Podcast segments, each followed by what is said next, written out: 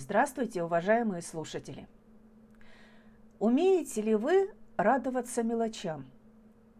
Находить счастье в каждом прожитом дне? Согласны ли вы со словами поэта Александра Тарадова «А счастлив тот, кто на рассвете сумел однажды осознать, что жив, здоров, что солнце светит, и будет новый день опять?»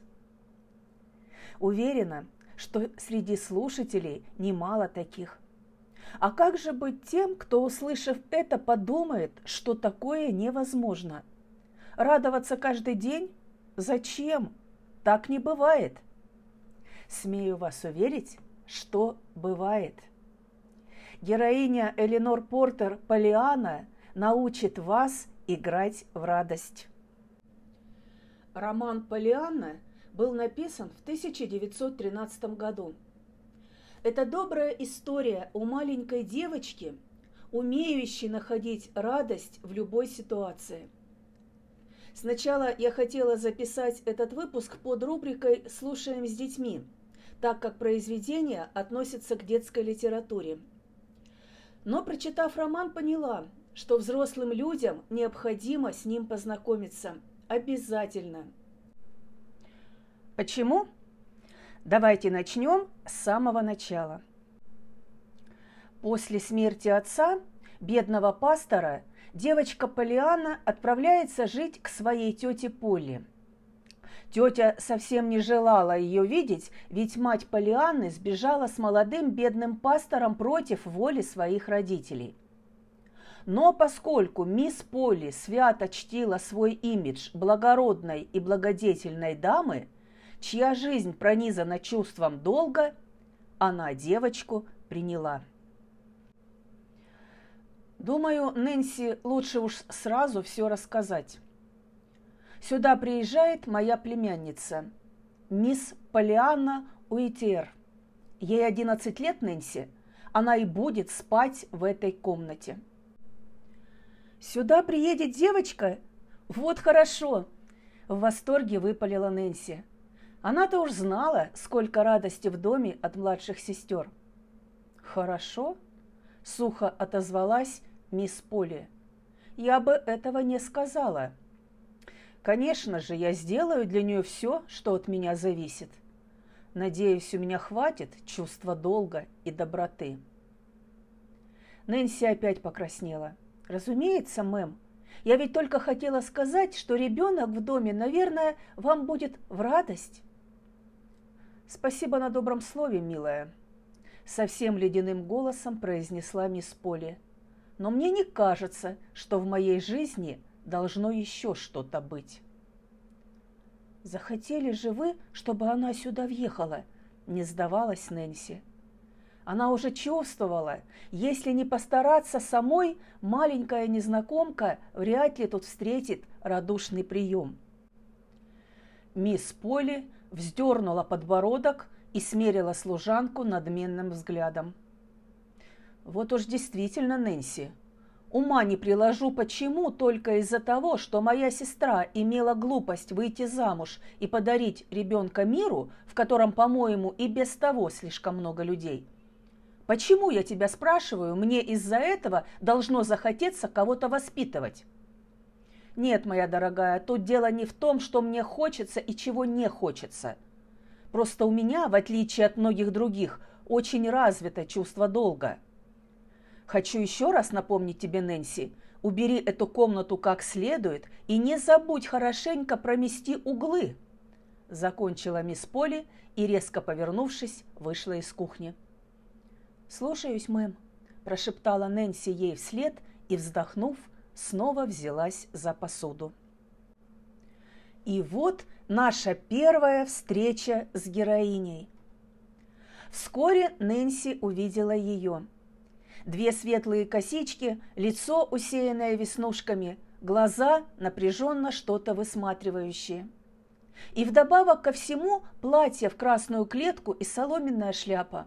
Ну, конечно же, это Полианна, Нэнси еще какое-то время оставалась на месте. Ей надо было унять дрожь в коленках. Справившись немного с волнением, она подошла к девочке. вы мисс Полианна?» – спросила она. В следующий миг на ее шее сомкнулись две руки в клетчатых рукавах, и Нэнси едва не задохнулась в объятиях. «Ой, я так рада, так рада увидеть вас!» – крикнула Полианна прямо в ухо Нэнси. «Ну, конечно же, я Полианна! Я так рада, что вы приехали встретить меня! Я так мечтала об этом!» «Ты мечтала?» – переспросила Нэнси, которую совершенно ошеломило это заявление. Она решительно не могла взять в толк, каким образом Полианна не только узнала о ее существовании, но даже мечтала, чтобы она ее встретила. «Ты мечтала?» Во второй раз переспросила Нэнси, пытаясь вернуть на место сбившуюся шляпу. «Ну да, я все время, пока ехала, пыталась представить себе, какая вы!» – воскликнула девочка. И, встав на цыпочки, принялась внимательно разглядывать Нэнси. «А теперь я увидела вас, и я знаю, как вы выглядите. Я рада, что вы такая!» Нэнси не знала, куда девать себя от смущения. Но тут к ним подошел Тимати, и ей стало чуть легче. «А это наш Тимати», – едва слышно пролепетала она. «У тебя есть чемодан, Полианна?» «Ну да, есть», – важно ответила девочка. «Мне его купила женская помощь. Совсем новенький чемодан. Правда, это очень щедро с их стороны. Ведь они так хотели купить ковер для церкви. Конечно, я не знаю, сколько красного ковра можно купить вместо чемодана, но думаю, этого хватило бы на пол алтаря. Вы тоже так думаете? У меня в сумке есть такая маленькая бумажка. Мистер Грей сказал, что это квитанция, и я должна отдать ее вам, а вы получите мой чемодан. Мистер Грей – это муж миссис Грей. Они родственники жены пастора Кара. Мы вместе ехали с Дальнего Запада. Знаете, они просто очаровательные люди. А вот и квитанция –– воскликнула она, извлекая из сумки бумажку. Тут Нэнси инстинктивно перевела дух. Она просто почувствовала, что кто-то должен это сделать после такой длинной речи. Затем она украдкой посмотрела на Тимати. Но тот отвернулся, и им так и не удалось встретиться взглядами. Потом они получили чемодан Полианны и пошли туда, где оставили коляску. Чемодан положили сзади, а Полиана втиснулась на сиденье между Нэнси и Тимати. Пока все устраивались, Полианна беспрестанно болтала или что-нибудь спрашивала. Поначалу Нэнси успевала ответить, но вскоре отчаялась и умолкла в изнеможении. «Как красиво!» – тараторила Полианна. «А это далеко?» Я так люблю ездить в коляске. Но если это недалеко, я не буду очень жалеть, потому что я так буду рада увидеть, куда мы приедем. Ой, какая красивая улица! Я так и знала, что тут очень красиво. Мне папа говорил. На этой фразе горло у нее перехватил спазм, и она остановилась. Нэнси посмотрела на нее и заметила в ее глазах слезы. Но секунду спустя Полианна уже совершенно овладела собой и затараторила с новой силой. «Папа говорил мне о вашем городе, а миссис Грей сказала, что я должна объяснить вам, почему я в красном клетчатом платье. Она сказала, что вам, наверное, это покажется странным – но среди последних пожертвований в миссии не оказалось ни одного черного платья. Там был только верх от черного бархатного платья.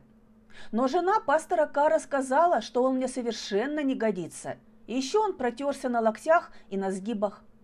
Когда они это увидели, часть женской помощи хотела купить мне черное платье и шляпу, а другая часть решила истратить эти деньги на красный ковер для церкви – а миссис Уайт сказала, что, может, так будет и лучше. Мне, говорит, не нравятся дети в черном платье. То есть ей не дети не нравятся, а когда их одевают в черную одежду. Полианна перевела дух. Воспользовавшись паузой, Нэнси успела вставить. «Ну, по-моему, цвет платья не имеет значения».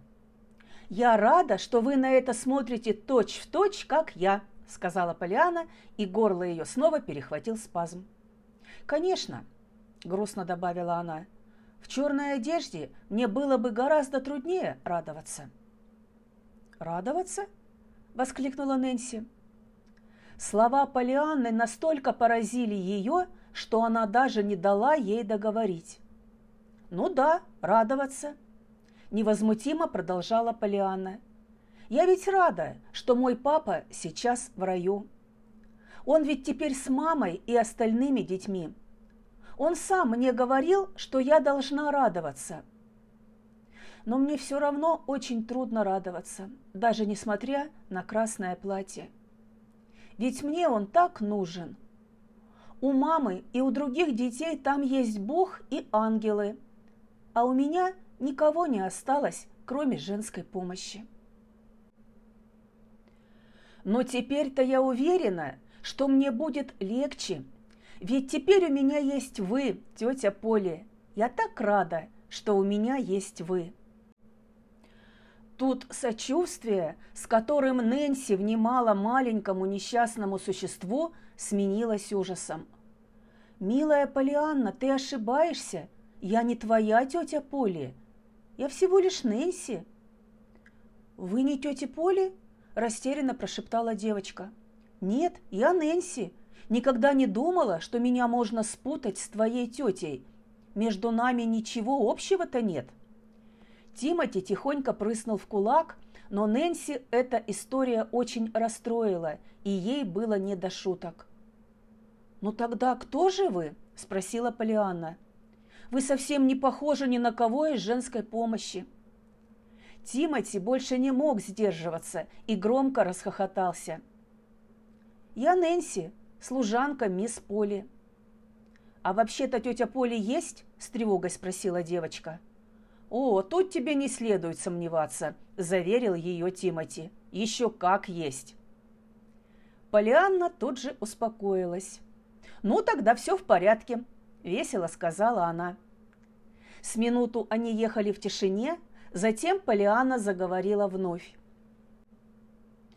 «А вообще-то я рада, что она не приехала меня встречать, потому что так бы я ее уже узнала, а сейчас я ее еще не знаю. И потом, теперь у меня есть вы». Нэнси покраснела. Тимати тут же повернулся к ней. «Ну и тонкий же комплимент отпустила тебе, юная леди!» – воскликнул он и улыбнулся. «Я бы на твоем месте сказал ей спасибо. Что же ты молчишь, Нэнси?» «Просто я думала о мисс Полли», – ответила в конец смущенная Нэнси. «Я тоже о ней думаю», – весело подхватила Полианна. «Мне так интересно, знаете, ведь она моя единственная тетя, а я так долго вообще не знала, что она у меня есть. А потом папа рассказал мне о ней. Он сказал, что она живет в красивом доме на вершине холма». Увидев племянницу, мисс Поли не вскочила с кресла и не бросилась ей навстречу. И все-таки надо отдать ей должное. Стоило Нэнси и девочке показаться в дверях гостиной, как она милостиво подняла глаза от книги и даже протянула Полиане руку, каждый палец которой сейчас выглядел так значительно, словно воплощал с собой очень развитое чувство долга. «Ну, как добралась, Полианна?» «Я больше мисс Поли ничего не успела сказать, ибо Полианна пулей пронеслась через всю комнату и плюхнулась на ее жесткие и не привыкшие к такому обращению колени. «Ой, тетя Поли, тетя Поли, прямо не знаю, до чего я рада, что вы разрешили мне приехать и жить у вас», – всхлипывая, говорила она. «Вы даже представить себе не можете, как это здорово! Ведь теперь у меня есть вы и Нэнси, а после смерти папы у меня осталась только женская помощь. Вполне верю тебе, хотя и не имею чести знать эту женскую помощь. – сухо заметила мисс Поли, пытаясь высвободиться из цепких объятий племянницы. «Нэнси, ты мне больше не нужна сейчас», – продолжала она, смерив служанку ледяным взглядом. «А тебя, Полианна, прошу вести себя как принято. Встань, пожалуйста. Я даже не успела тебя как следует разглядеть». Издав нервный смешок, Полианна тут же вскочила на ноги. «Ну да, да, вы же меня никогда не видели, тетя!» – затараторила она. «Но во мне нет ничего особенного. Лицо у меня все в веснушках. Ой, мне ведь нужно объяснить вам еще про клетчатое платье и про черный верх. Я уже рассказывала Нэнси, как папа сказал...» «Да-да, дорогая», – перебила ее тетя Поли. «Для меня не имеет значения, что сказал твой отец. Полагаю, у тебя есть чемодан?» Ну, конечно, тетя Поли, у меня прекрасный чемодан. Мне подарила его женская помощь. Правда, он почти пустой, а моих вещей там совсем мало. Понимаете, среди последних пожертвований почти не было одежды для девочек. Но в чемодане есть папины книги. Миссис Уайт решила, что я должна их взять с собой. Мой папа... Полианна, Снова перебила ее мисс Поли, и голос ее прозвучал резче прежнего. «Я думаю, что будет лучше, если ты сразу поймешь. Я не хочу, чтобы ты говорила при мне о своем отце. Прошу тебя впредь этого не делать». Девочка судорожно вздохнула. «Но, тетя Поли, значит, вы хотите... хотите...» «Сейчас мы поднимемся в твою комнату», Воспользовавшись паузой, сказала мисс Поли. «Полагаю, твой чемодан уже там. Я еще перед отъездом велела Тимати, чтобы он сразу поднял твой багаж, если он вообще у тебя окажется. Иди за мной, Полианна». Полианна послушно засеменила вслед за тетей. Она едва сдерживалась, чтобы не разрыдаться, и в глазах ее стояли слезы. Однако секунду спустя она уже вновь гордо подняла голову. «Все-таки я рада, что тетя запретила говорить о папе», – подумала она. «Наверное, мне самой будет легче, если я перестану о нем говорить. Может быть, тетя потому и запретила мне?» Убедив себя таким образом, что тетя Поли печется только о ее благе, Полиана смахнула слезы и принялась с любопытством оглядываться вокруг. Они поднимались по лестнице на второй этаж. Тетя Поли шла впереди, и ее величественную поступь сопровождала шуршание шелковой юбки. Вдали, за тетей Поли, виднелась раскрытая дверь, и Полиана успела заметить светлые ковровые дорожки на полу и обитую атласом мебель. Ковер на ступеньках пружинил под ногами Полианы.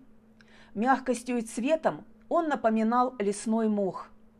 На стенах висели картины в массивных золоченных рамах, а ослепительный солнечный свет струился сквозь кружевные занавески. Впрочем, имея роскошный дом на много красивых комнат, тетя Поли племянницу поселила на чердаке, в комнатушке с крайне скудной обстановкой, чтобы она не загордилась и вообще относилась к Полиане очень строго. Как ни старалась Полиана не отстать от тети, ее огромные голубые глаза все же успевали отметить множество восхитительных подробностей. И дом ей нравился все больше и больше. Она с замиранием сердца ждала, за какой из этих дверей окажется ее собственная комната – она уже почти представляла ее себе, полную ковров, картин, с красивыми занавесками на окнах. Комнату, которая будет принадлежать только ей. И вот, наконец, тетя Поля остановилась перед дверью. За дверью оказалась еще одна лестница. Но к некоторому разочарованию Полианы тут не было ничего интересного – они поднимались вдоль совершенно голых стен. Лестница вывела их на сумеречную площадку, по углам которой крыша смыкалась с полом. Там виднелись бесчисленные сундуки и коробки. Воздух тут стоял такой спертый, что Полианна задрала голову повыше.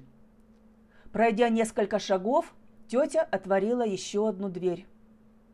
«Вот твоя комната, Полианна», — сказала она. «И чемодан твой уже здесь. Ключ у тебя с собой?» Полианна, не сводя с тети испуганных глаз, молча кивнула. Тетя нахмурилась. Когда я что-то спрашиваю, Полианна, я бы хотела, чтобы ты отвечала мне вслух, а не просто кивала головой. Хорошо, тетя Поли, ключ у меня с собой. Вот теперь другое дело, моя дорогая. Я думаю, тут ты найдешь все, что тебе потребуется, добавила она, с удовольствием окинув взглядом чистые полотенца на вешалке и полный кувшин на умывальнике. Я пришлю Нэнси. Она поможет себе разобрать вещи. Ужин в шесть часов. Закончила мисс Поли и, выйдя из комнаты, спустилась вниз. Какое-то время Полианна стояла на месте и не сводила глаз с двери, за которой скрылась тетя Поли. Затем она окинула внимательным взглядом голые стены, пол и окна. Потом она увидела маленький чемодан, который совсем недавно стоял в ее комнате на Дальнем Западе. Она подошла к нему и, опустившись на колени, закрыла лицо руками. В этой позе и застала ее Нэнси, которая пришла несколько минут спустя. «Ах ты, бедненькая моя овечка!» – запричитала она, опускаясь на колени возле девочки и чемодана. «Я так и думала, что она доведет тебя до слез». Полиана подняла на нее заплаканные глаза и покачала головой. «Нет, Нэнси, это все я сама. Я все-таки ужасно недобрая и нехорошая», – Полиана всхлипнула. «Я... я просто никак не хочу поверить, что папа больше нужен Господу и ангелам, чем мне». «Совсем он им не нужен», – безапелляционно заявила Нэнси. «Ой, Нэнси, нельзя так говорить испуганно воскликнула Полиана, услышав кощунственные речи служанки. Она даже плакать перестала. Нэнси ответила ей смущенной улыбкой и с силой потерла глаза. «Да ладно тебе», – примирительно проговорила она. «Я ведь не имела в виду ничего плохого. Давай-ка сюда ключ от чемодана, и мы быстренько разберем вещи». Все еще продолжая всхлипывать, Полиана вытащила из сумки ключ. «Да там и вещей почти нет», смущенно пробормотала она. Тем быстрее мы с этим управимся. Лицо Полианы вдруг озарила улыбка. «Ой, а я сразу и не подумала!» Уже гораздо веселее сказала она. «Верно, нам не придется долго возиться с разборкой. Значит, я могу радоваться, что у меня так мало вещей». Услышав это, Нэнси просто остолбенела. Сначала она не знала, что и сказать, Потом, едва ворочая языком, произнесла. «Ну, в общем, ты э, верно права». Затем она решительно принялась распаковывать чемодан Полианы. Со свойственной ей ловкостью она быстро извлекла на поверхность книги, штопанное белье и несколько убогих платьев. Полиана уже совсем успокоилась, и улыбка не сходила с ее лица. Она принялась порхать по комнате, развесила платье, сложила книги на столе и убрала белье в ящики комода. «Теперь я вижу, это просто отличная комната», – сказала она. «Вам тоже так кажется, Нэнси?» Но Нэнси ничего не ответила. Сунув голову в чемодан, она всем своим видом старалась показать, что слишком поглощена разборкой. Полианна с тоской глядела на голую стену в том месте, где следовало висеть зеркалу. «Нет, конечно, я даже рада, что тут нет зеркала», – спустя мгновение успокоилась она. «Теперь я не буду то и дело расстраиваться из-за своих веснушек». Нэнси издала какой-то странный звук, но стоило Полиане обернуться, как она снова уткнулась в чемодан. Полиана подошла к одному из окон и, поглядев на улицу, громко захлопала в ладоши. «Ой, Нэнси, я и не заметила сразу!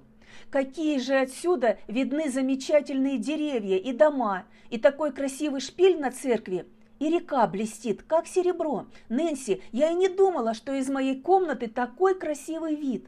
Я так рада, что тетя поселила меня здесь. Теперь мне действительно не нужны никакие картины. И тут Нэнси вдруг разрыдалась.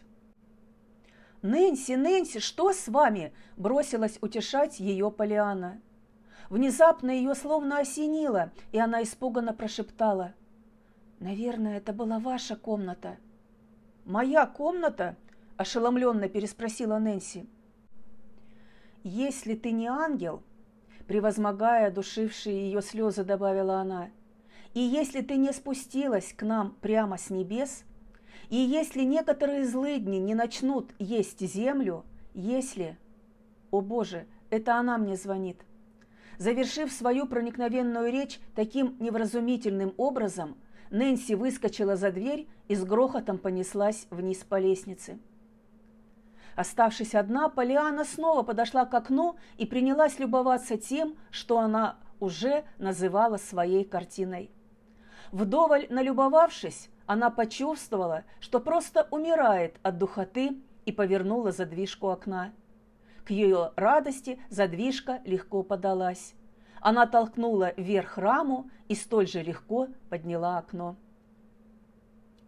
В чем же волшебная и одновременно такая обыкновенная сила этой девочки Полианны? Игра в радость, любимая игра Полианы и ее отца, придуманная уже после смерти мамы. Это наследство и завещание бедного пастора для его дочери. Полианна тихонько засмеялась. В этом-то вся и трудность нашей игры. Игры? Ну да, игры в то, чтобы все время радоваться. С тобой как, все в порядке? сварливо осведомилась Нэнси. «Конечно, просто это такая игра. Мой папа научил меня играть в нее, и это очень здорово», – ответила Полианна. «Мы начали играть в нее, когда я была еще совсем маленькой. Потом я рассказала о нашей игре в женской помощи, и они тоже стали играть. Но не все, а некоторые». «А как это?» Я, конечно, не мастак на всякие игры, но все-таки расскажи. Никогда еще не слышала, чтобы играли в радость». Полиана засмеялась, потом вздохнула, и ее худое личико погрустнело. «Это началось, когда нам среди пожертвований достались костыли», – торжественно изрекла она. «Костыли?» «Да. Мне тогда ужасно хотелось куклу, вот папа и попросил женщину, которая собирала пожертвования. А та леди ответила, что кукол никто не жертвовал, поэтому вместо куклы посылает маленькие костыли. Она писала, что они могут тоже пригодиться. «Ну, пока я не вижу ничего забавного», – сказала Нэнси. «Что же это за игра? Просто глупость какая-то», да вы не поняли. Наша игра в том и заключалась, чтобы радоваться, несмотря на то, что радоваться вроде бы нечему. Вот мы с этих костылей и начали. Домик мой с палисадником. Да как же можно радоваться, когда ты ждешь куклу, а тебе присылают костыли? Полиана от радости даже в ладоши захлопала. «Можно, можно радоваться, можно, можно!» – восклицала она. Я тоже сначала подумала так же, как вы, честно призналась она. Но потом папа мне все объяснил. Может, поделишься, окажешь милость? Обиженно спросила Нэнси, ибо ей показалось, что девочка просто смеется над ней. А вот слушайте дальше, как ни в чем не бывало, принялась объяснять Полианна. Именно потому и надо радоваться, что костыли мне не нужны. Вот и вся хитрость с победоносным видом завершила она. Надо только знать, как к этому поступиться, и тогда играть не так уж трудно. Просто бред какой-то, буркнула Нэнси и с тревогой посмотрела на Полиану. Никакой не бред, а очень умная игра, горячо запротестовала та. Мы с тех пор в нее все время с папой играли. Вот только, только, все-таки в нее иногда очень трудно играть. Например, когда твой отец уходит в лучший мир, и у тебя не остается никого, кроме женской помощи. Вот именно, с жаром поддержала ее Нэнси. И когда тебя, любимая родственница, запихивает в коморку на чердаке, в которой даже мебели-то пристойной нет. Полианна тяжело вздохнула. «Вообще-то я сначала расстроилась», – призналась она. «Особенно потому, что мне было очень одиноко. А потом мне так хотелось жить среди всех этих красивых вещей. Знаете, Нэнси, я вдруг почувствовала, что просто не могу играть в свою игру.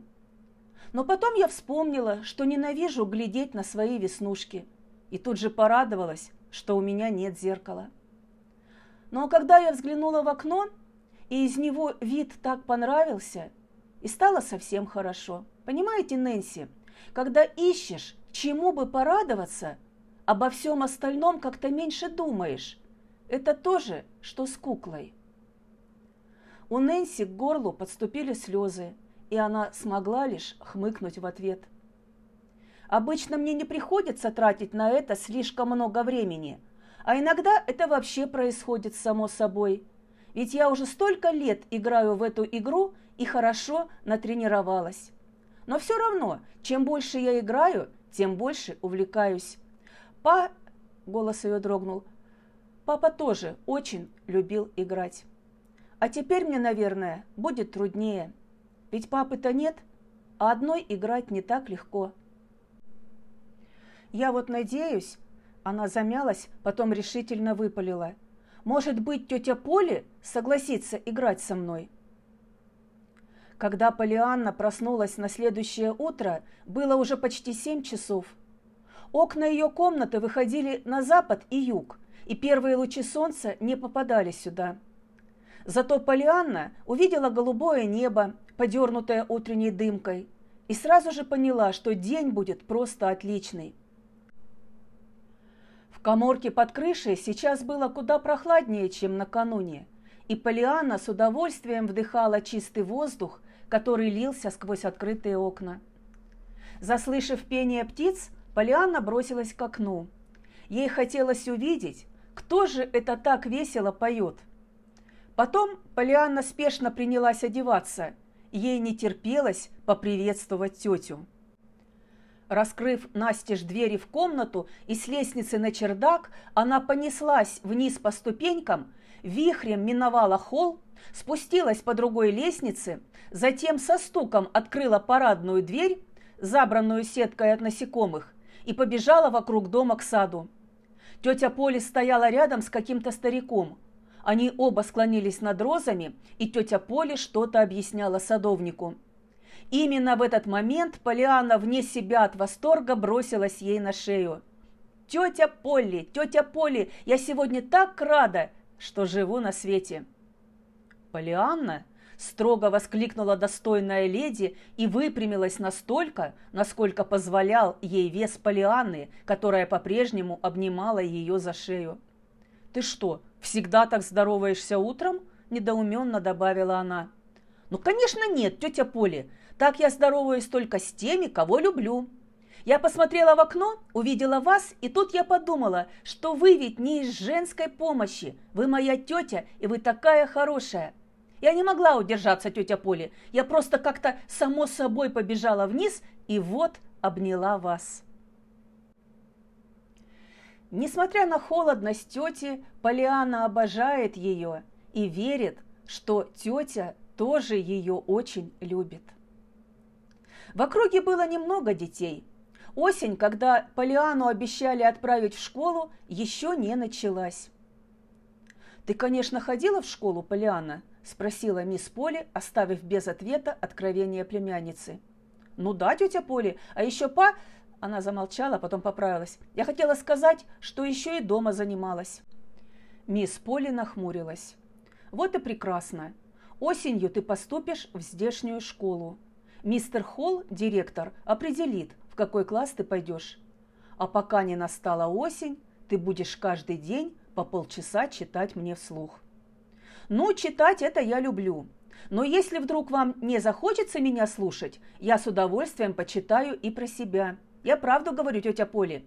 Про себя читать даже лучше, и я буду рада, потому что есть такие длинные слова, которые очень трудно произносить вслух». «Охотно верю тебе», – сухо отозвалась мисс Поли. «Теперь позволю знать, музыкой ты занималась?» «Не очень много. Я чуть-чуть училась играть на рояле, но я это не очень люблю.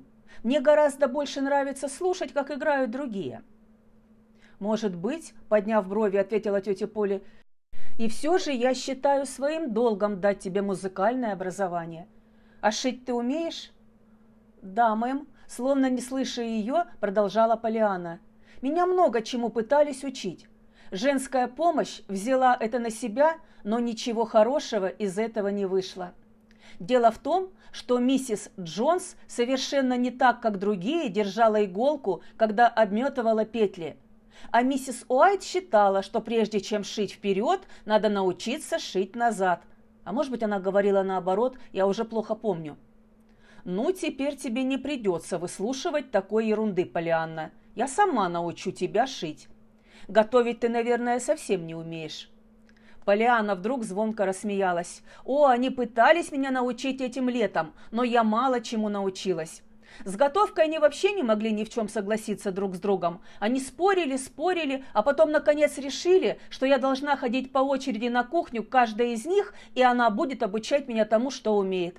Они начали с хлеба, но все пекли его по-разному.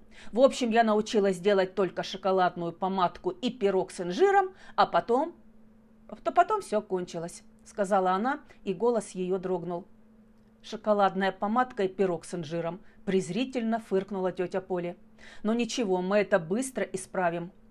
Она ненадолго задумалась. «Вот как мы сделаем», – продолжала она. «После завтрака до девяти ты будешь приводить в порядок свою комнату. С девяти до полдесятого ты будешь каждое утро читать мне вслух. С половины десятого до двенадцати по средам и субботам ты будешь учиться готовить у Нэнси.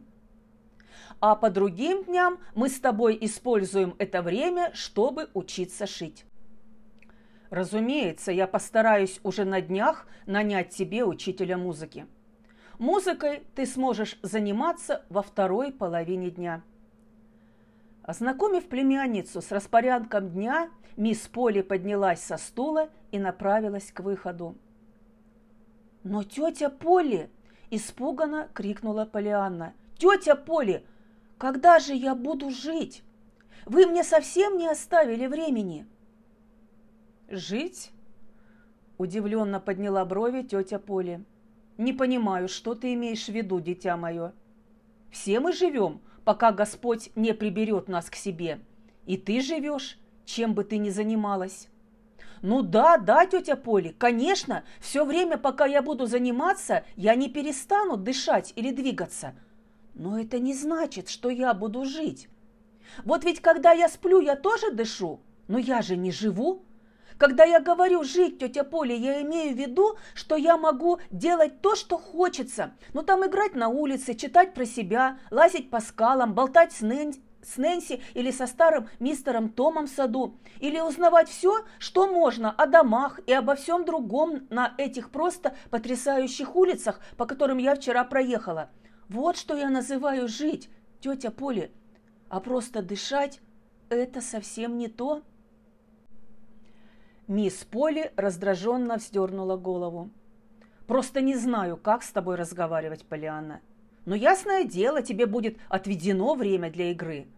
Но мне представляется, что если я готова исполнить свой долг, а он заключается в том, чтобы обеспечить тебе образование и хороший уход, то ты, в свою очередь, не должна забывать о своем долге и постараться, чтобы мои усилия не пошли впустую. Полианна растерянно посмотрела на тетю. «Тетя Поли, да как вы могли подумать, что я неблагодарна вам? Ведь я же люблю вас. Вы ведь не из какой-то там женской помощи, родная моя тетя Поли».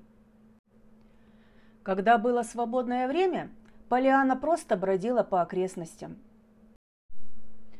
Раз принесла домой кота, уличного, грязного – и как-то быстро решила, что тетя в восторге от ее идеи оставить кота дома. И кот остался. Потом появилась бродячая собака. И снова тетя не успела возразить, и собака тоже осталась.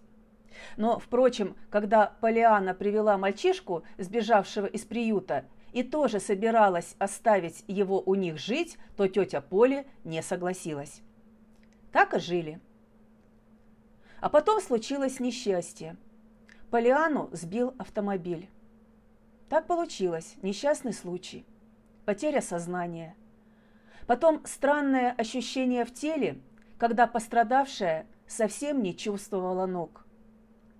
Вначале Полианна еще бодрилась и даже нашла еще несколько поводов для радости. Я, знаете, сейчас смотрела на радугу и о многом думала.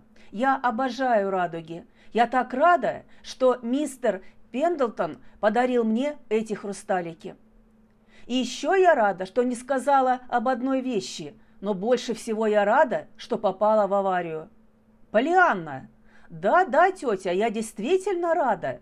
Понимаете, с тех пор, как это случилось, вы все время называете меня милой. Раньше ведь вы никогда меня так не звали. А мне так хочется, чтобы родные меня называли милая. Некоторые из женской помощи меня тоже так называли, но это ведь совсем не то, потому что они мне не родные, а вы... Ой, я так рада, что вы мне моя родная тетя. Случайно приоткрытая дверь, кошка пробежала и открыла, и вдруг Полиана услышала обрывок разговора взрослых. Она больше не сможет ходить. Прежде она утешала других людей, а теперь сама Полиана стала такой же беспомощной, как некоторые из них. Но наша крошка, мой ягненочек, она только заплакала и сказала, что когда с ней случилась эта беда, все стало по-другому, чем раньше. Она, мол, теперь поняла, что одно дело учить других инвалидов, как всю жизнь радоваться, и совсем другое, когда сама становишься инвалидом. Сколько наша крошка не твердила себе, как рада, что другим людям легче, чем ей самой, ей от чего-то легче так и не стало и она по-прежнему не может думать ни о чем, кроме как о том, что никогда больше не встанет и не пойдет.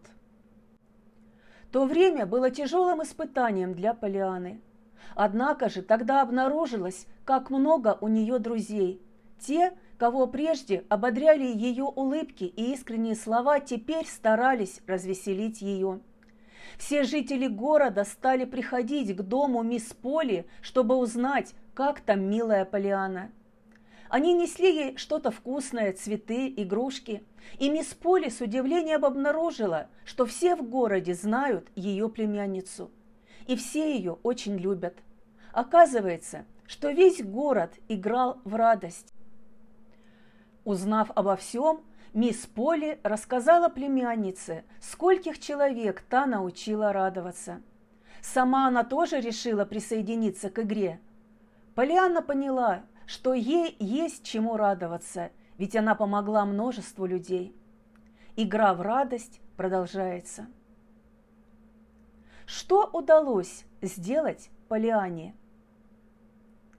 Одна маленькая девочка смогла изменить жизнь целого города. Впрочем, не менее ценно и то, что она смогла изменить и саму тетю Полли, которая вдруг ожила, пересмотрела свои взгляды на жизнь и даже помирилась со своим возлюбленным, с которым они были в ссоре много лет. И еще одна серьезная мысль этой не детской книги для детей. Именно после трудностей радостные события становятся особенно сладкими.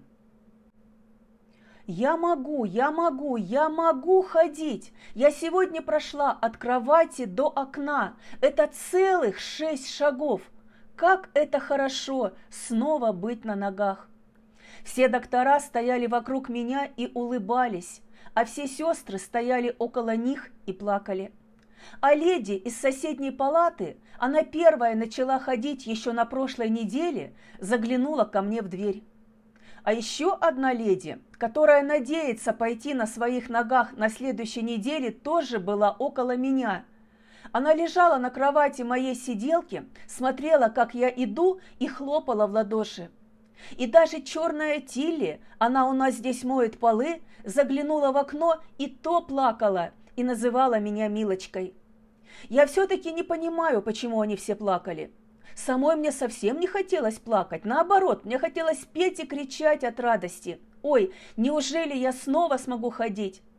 Какая ерунда по сравнению с этим, что я провела тут целых девять месяцев.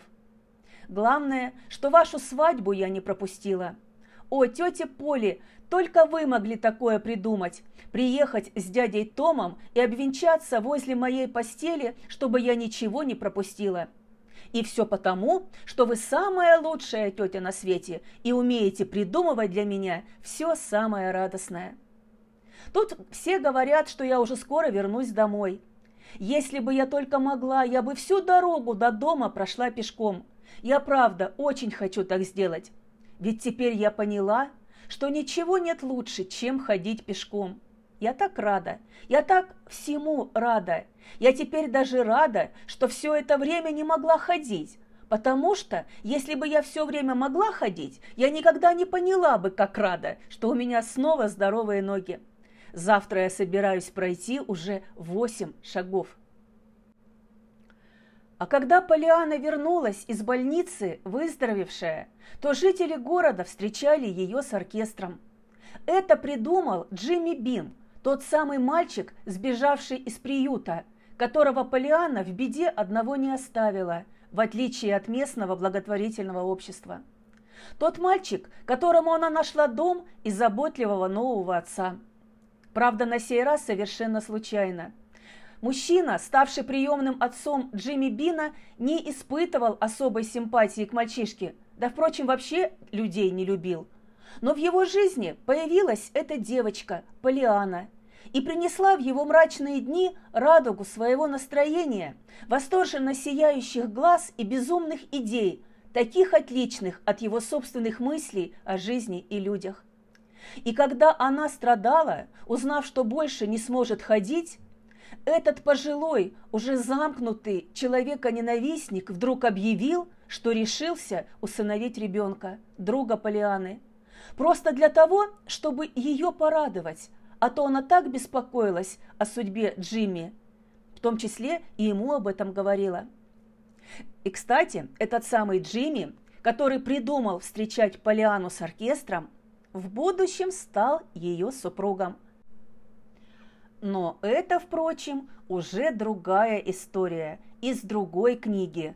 «Полианна вырастает», также написанной Эленор Портер. Так о чем же эта книга «Полианна»? Это книга о любви, к жизни, к тому, что мы уже имеем, что обретаем после потери – это книга о любви друг к другу. Книга о родственной любви, которая рождается из перенесенных вместе трудностей или из-за тревоги за попавших в несчастье. Книга о любви между женщиной и мужчиной. И еще это книга о дружеской любви. Игра в радость, которую подарили читателям Портер и ее героиня – согревает душу и увлекает. Отнюдь не сентиментальность, поверхностный оптимизм или невнимание к проблемам, которые ставит перед человеком жизнь, стали причиной создания образа вечно радостной девочки.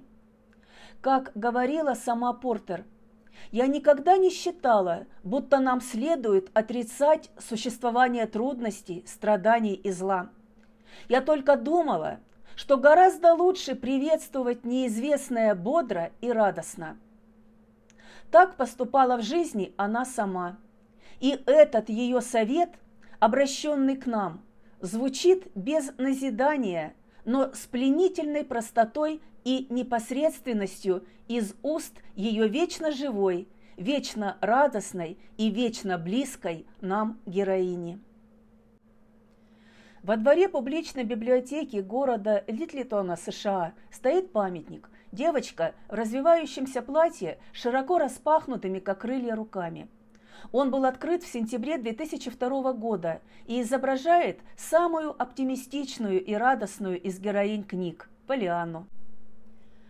Поклонники творчества автора книги Эленор Портер собираются здесь ежегодно и проводят литературные праздники. Сегодня по всему миру действуют многочисленные клубы радости, где люди разных возрастов учатся оптимизму невзирая на жизненные трудности. Истории о Полиане не утратили своей привлекательности для читателя в наши дни. Они постоянно выходят крупными тиражами как в англоязычных, так и во многих других странах. К ним продолжают обращаться режиссеры театра и кино. Современные художники создали компьютерную игру, придумали куклу с именем героини. Существуют музыкальные версии романа – Надеюсь, что история о Полиане принесет радость и вам. И, может быть, кто-то начнет играть в игру, придуманную Эленор Портер. И эта игра поможет в трудный момент жизни замечать хорошее. Искренне вам желаю научиться это делать. С вами была Ирина Итерова и Этажирка. До новой встречи!